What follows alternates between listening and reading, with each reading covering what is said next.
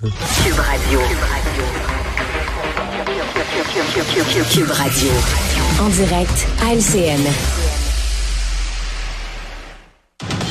C'est clair que Mme Tate a un rôle important à jouer auprès des diffuseurs publics internationaux. C'est elle la présidente de ces rencontres-là. Mais c'est sûr que le moment est, pas opportun en ce moment pas opportun. La ministre Saint-Onge parle de la présidente de CBC Radio-Canada qui, euh, en pleine crise, dans sa boîte, se retrouve en Australie pour un voyage d'affaires euh, prolongé, disons, voyage qui était prévu depuis septembre pour une conférence, des rencontres. Alors, on a posé des questions, réponse de la SRC. Elle pensait que c'était plus approprié de prendre des congés car elle prendra également du temps pour des activités personnelles lors de son séjour. Le débat est lancé. Qu'en pensez-vous, Emmanuel? Mais moi, c'est ce bout-là qui me sidère. Mm. On peut avoir un débat sur si, comme présidente de cet organisme-là, c'était à propos d'aller participer à cette conférence importante en Australie. J'en suis, mauvais timing, etc. Mais de dire, ah, mais vous savez, elle en profite parce que comme les Australiens payent son billet d'avion, ben, elle va se faire un petit voyage en Australie sur, sur le bras. Ouais. C'est, tu sais, je veux dire, c'est, c'est comme, c'est ça dans mon esprit, le bout de l'histoire qui ajoute l'insulte à l'injure mhm. et qui malheureusement, pour tous les employés de CBC, Radio-Canada, qui ont une épée de Damoclès au-dessus de leur tête, qui savent pas s'ils vont être mis à pied, mais ben, là, on est comme pris avec l'impression que finalement, cette grande opération compression la semaine dernière, c'est une opération politique de chantage auprès du gouvernement ou c'est une opération sérieuse? Est-ce que c'est vraiment 800 postes qui vont être abolis? Ou est-ce qu'on espère aller grappiller de l'argent? Moi, je trouve que la, démarche de Radio-Canada et l'absence en vacances de Mme Tate euh, accrédite que ça manque de sérieux et de rigueur, tout ça. Et, Paul, on, on, lit dans l'article de la presse qu'apparemment que des, des, collègues ont, tenté de l'en dissuader et qu'elle est allée quand même. Bon, alors c'est l'histoire d'une présidente de CBC Radio-Canada, d'une capitaine qui décide de quitter le navire en pleine tempête. C'est ça l'histoire. Mm.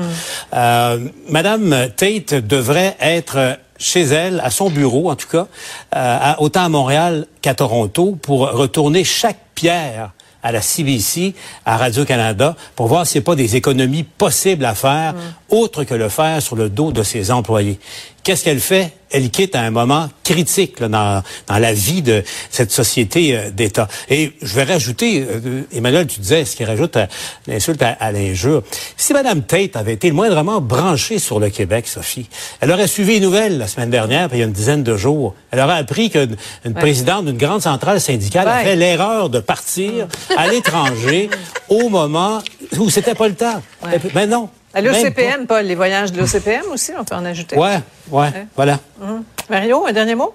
Oh, j'ai pas grand-chose à rajouter. Moi, ce qui me concerne, euh, Tout est non, mais c'est juste un mystère que Mme Tate soit encore là. Il y en avait en masse dans son dossier pour l'avoir dégommé avant. Oui, Ouais, ouais. Personnage mystérieux pour bien des gens. Enfin, parlons de la France.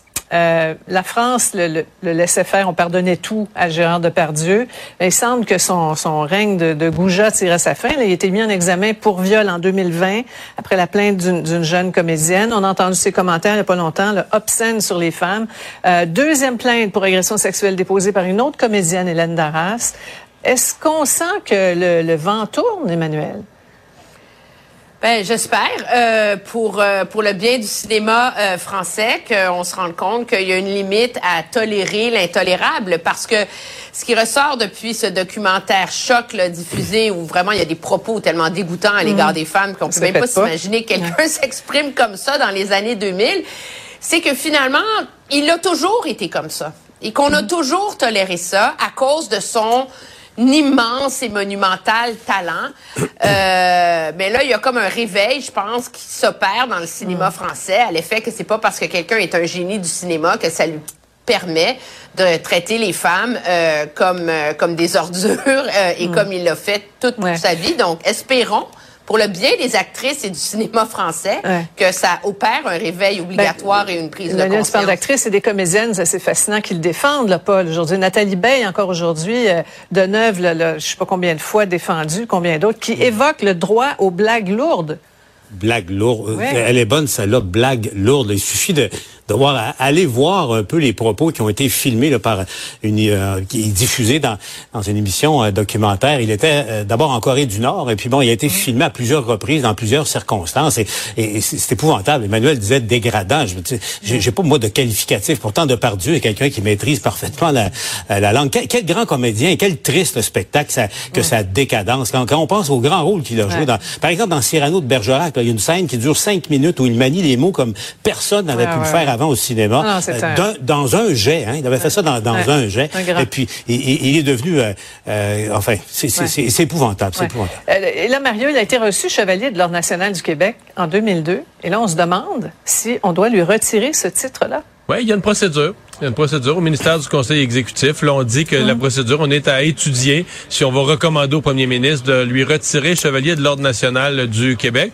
D'ailleurs, je me suis demandé aujourd'hui pourquoi... Euh, y a-tu joué un rôle si exceptionnel au Québec ou c'est juste qu'il était en voyage ici puis euh, on a voulu se faire une petite fleur, se faire un party avec lui? Je me suis posé la question pourquoi lui est chevalier de l'ordre national du Québec? Bonne question. il nous fait pas honneur, il nous fait pas honneur du tout là.